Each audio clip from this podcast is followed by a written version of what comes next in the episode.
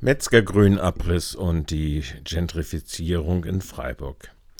Jetzt ist auch Grund und Boden teilweise im Eigentum der FSB. Die Stadtverwaltung hat es eilig. Der Bebauungsplan ist noch nicht einmal beschlossen. Die Tiefgaragenaussschachtung läuft aber schon. Nun geht es an das alte Metzgergrün, äh, an der Ferdinand-Weiß-Straße. So sollen am 5. April nicht nur aus den sprudelnden Steuereinnahmen von über 54 zusätzlichen Millionen Euro in 2021 5 Millionen Euro auf das städtische Eigenkapitalkonto bei der FSB fließen. In Cash versteht sich. Hinzu kommen jetzt auch noch Sacheinlagen. Dann nämlich, wenn der Gemeinderat dies am 5. April beschließt. Eines der Gentrifizierungsprojekte in Freiburg, die die Handschrift des noch Geschäftsführers der FSB Klausmann deutlich tragen, ist ja das Metzgergrün. Dessen Abriss von 256 Wohnungen im Altbestand und die Neuerrichtung unter anderem mit Eigentumswohnungen soll teilweise durch die Übertragung der Bodenrechte von der Stadt an die FSB beschleunigt werden. Das Grundstück, das südlich des Kindergartens und einer Wiese des Escholzparkes und an der Ferdinand-Weiß-Straße, der Heberlestraße sowie der Wittjestraße liegt, ist vor allem als städtische Sacheinlage auserkoren worden. In den Büchern der Stadtverwaltung steht es im gewerblichen Sondervermögen und sagen, schreibe mit einem Buchwert von die Grundstücke, ich zitiere hier, die Grundstücke werden im Anlagevermögen der Stadt mit folgenden Buchwerten geführt. Das schon jetzt beschriebene Grundstück mit 8710 Quadratmetern mit einem Buchwert von 6672 Euro und 36 Cent. Das Flurstück, auf dem sich ein Garagenhof befindet, mit 530 Quadratmetern, mit einem Buchwert von 557 Euro und 82 Cent.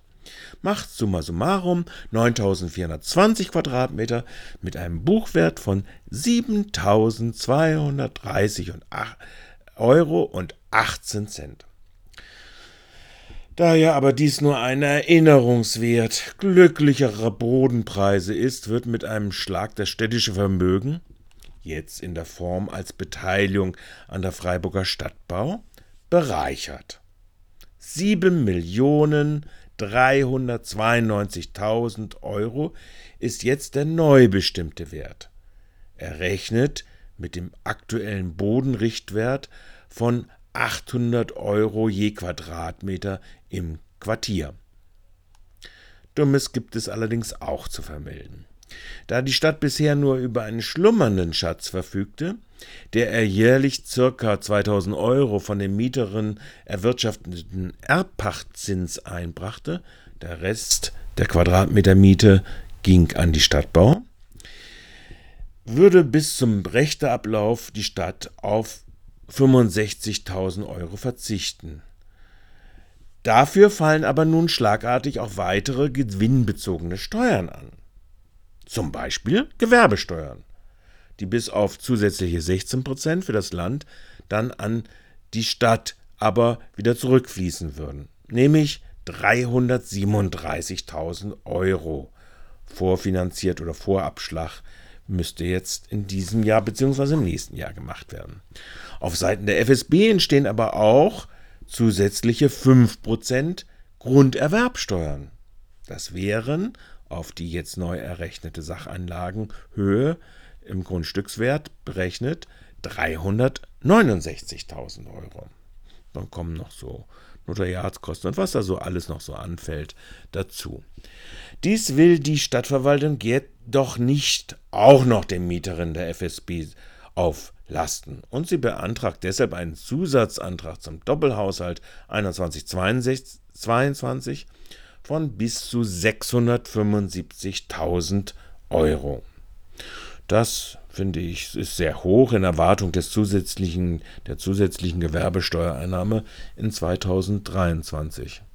Aber für die Mieterinnen und Mieter ist das nun sicherlich kein gutes Zeichen, dass hier mit dem Abriss dann durchgestartet werden kann, sobald der Bebauungsplan beschlossen ist.